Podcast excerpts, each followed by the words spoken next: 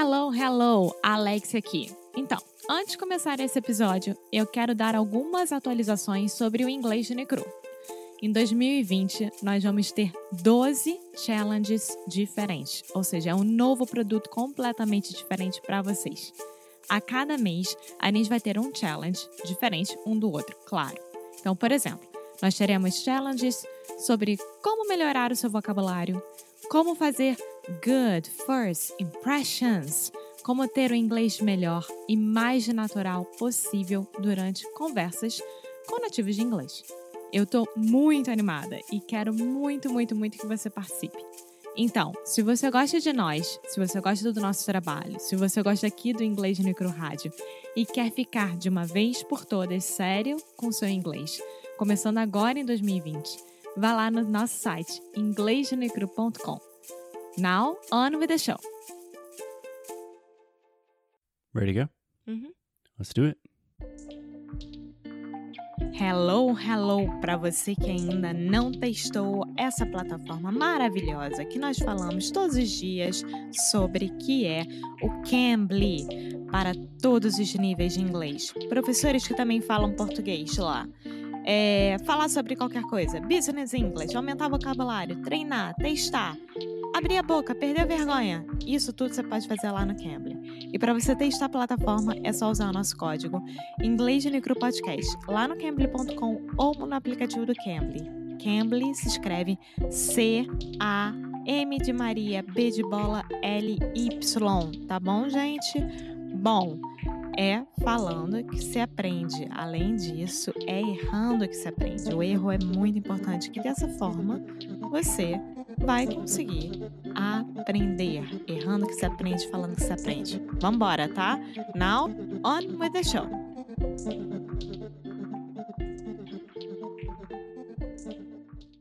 Hello, hello. Hey, Alexia. How are you doing? Hello, happy Tuesday. I'm fine. What about you? I am doing wonderfully. I cannot complain. Happy Tuesday. One day before of your birthday. You're turning turning 30, 3.0.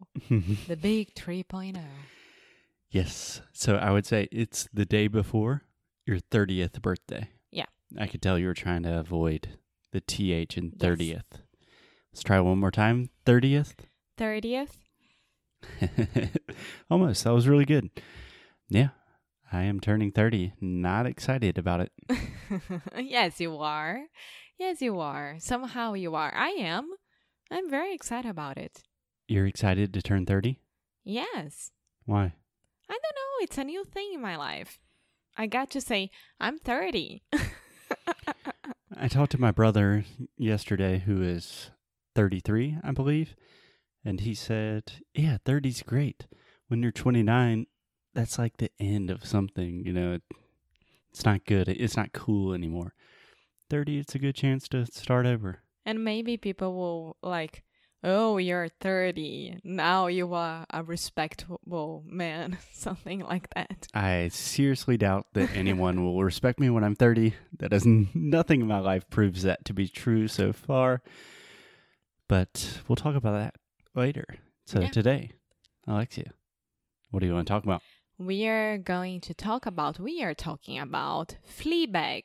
Fleabag. Yes, a new Amazon Mhm. Prime show. yeah, Yeah, that was. Was it Am- Amazon? It was on Amazon. I don't know if it originally aired on Amazon, but we watched it on Amazon. So, just a couple of things, Alexia. First, this is a series, a short, short series. I believe it has two seasons. Each season is in six parts. It's a British series, and we saw it on Amazon. Yeah, Can you say that with me? Amazon. Amazon. Okay, you're almost saying Amazon, like Amazonas. Amazon. Amazon. Yeah. Okay. So the last sound is ah ah. Amazon. There we go. Okay. Nice. Amazon flo- forest. Amazon forest. Amazon forest. It's hard because you have Amazon and forest. Oh, you were saying forest. Yeah. Yeah, we would say the Amazon rainforest. Okay. Technically, it is a rainforest. Yeah, that's just the way we say it. Anyway, Fleabag. Why do you want to talk about that specifically? Because it's a great show, an amazing show. And since the Emmys, I was really, really looking forward to watch it because she won the um, lead actress in comedy and Mhm. everyone was talking so good about it. And my friends were sending messages on WhatsApp saying, You gotta watch Fleabag, it's really cool. And we watched it and it was perfect. It was fantastic. Do you know her name? The lady or the woman that won lead actress? Yes, Phoebe Waller Bridge. Phoebe Waller Bridge. Yeah. So British. So Phoebe Waller, W A L L E R, tracinho, Bridge. yeah, we would say a hyphen. Yeah. yeah. Okay. So, do you want to? This might be a little bit difficult, but do you want to describe what the show is about? If you had to sell this show, try to convince people to watch Fleabag without giving too many spoilers. I did that last night. Your friend Mackenzie was looking for indications, show Recommendations. recommendations, show recommendations, show recs. Show Rex. That is a good thing to think about, Alexia. Almost always, when you want to say indications in English, what you really want to say is recommendations. Recommendations. we really don't say indications unless we're talking about like economics or something. Are Oscar indications. Uh, indication is like you were talking about something that will come in the future, kind of. Like there's a an economics podcast that I really like called The Indicator, and that is talking about different statistics in economics that are indicating where the economy will go in the future. Ok. Recommendations are Indicadores em português. exactly. Recomendações em português. Exactly. Okay, so yeah, Fleabag. First of all, if you like British humor, Mhm. that's the one that you have to go for it because it's really dry. Everything about it's so dry. And what? When you say dry, what do you mean? Seco. Humor seco. I understood that, but I was thinking about this before we started the show today. Really, what is the difference between British humor and American humor?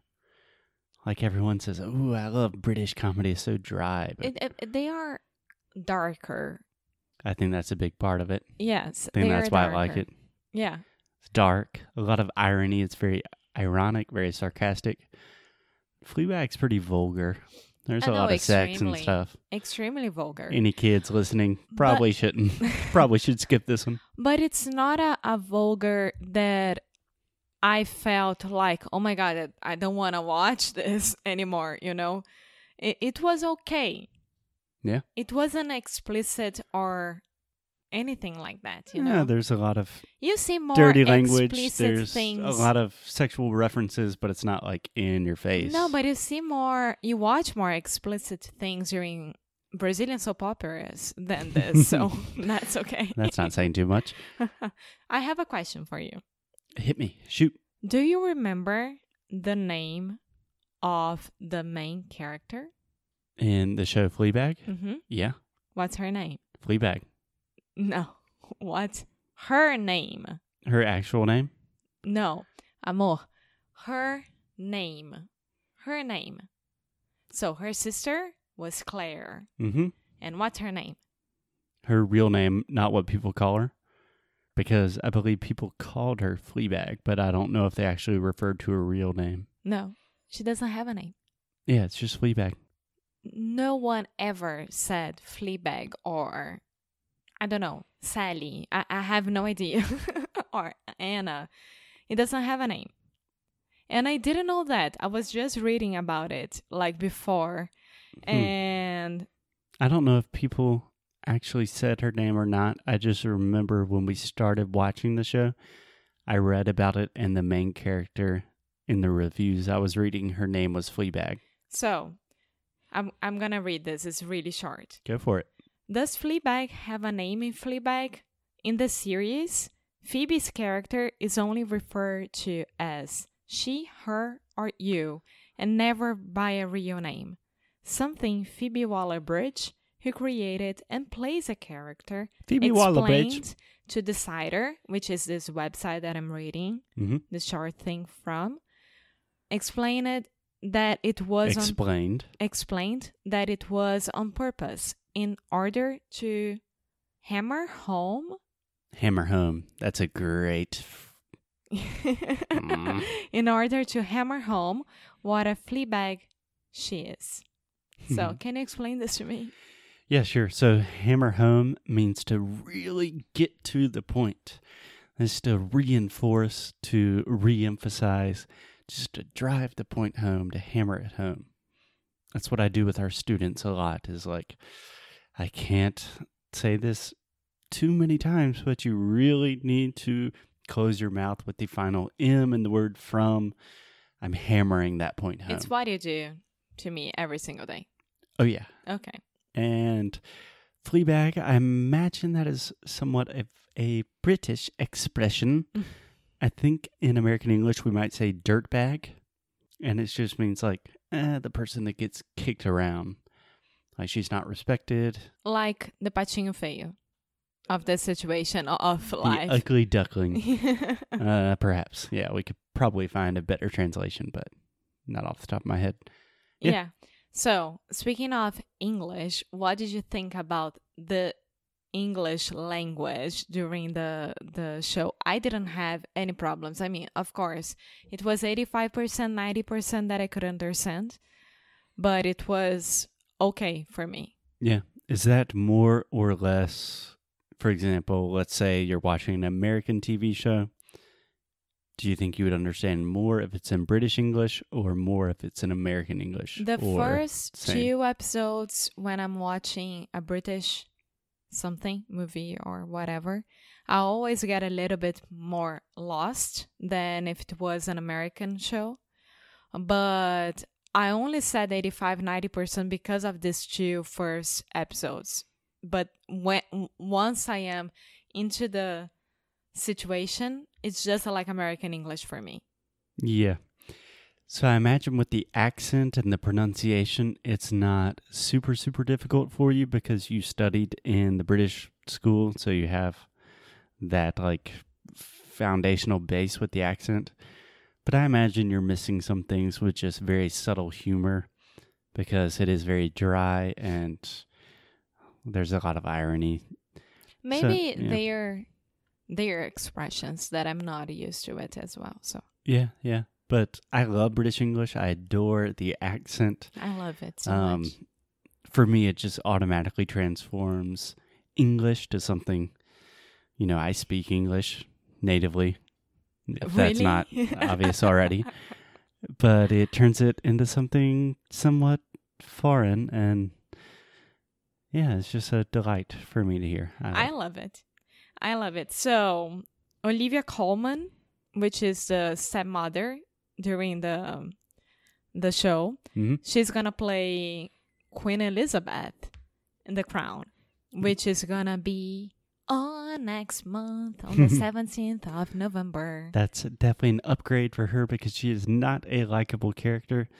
But Alexia, we did not say anything about the show in itself, which I think is a good thing because we're not giving spoilers.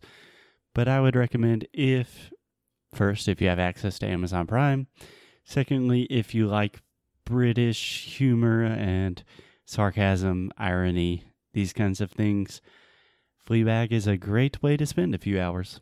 Yes, so Wikipedia describes as an angry, confused, sexually voracious young woman living in London. That's it. Well, we always know that Wikipedia is 100% accurate, and if something is sexually voracious, it's gotta be good. So I think that's it, Alexia. Okay. Tomorrow we will be back in your earbuds with some more movie recs, some more movie indications, as Alexia would say. Any last words? no? So go watch Fleabag and come back with the feedback to us. okay, see you guys tomorrow. Bye. Oi, pessoal! Muito obrigada por ter escutado mais um episódio do Inglês Necro Rádio. A gente fica muito, muito feliz quando vocês estão aqui conosco. E você que quer continuar recebendo novidades e recebendo recursos grátis, vai lá no nosso site, você vai encontrar tudo isso. Além disso, você vai saber quando que Sound School vai abrir para se tornar nosso aluno do melhor curso de inglês online que existe nesse mundão. Então é isso. Muito obrigada de novo por fazer parte da família Inglês de Necro Rádio e te espero no próximo episódio.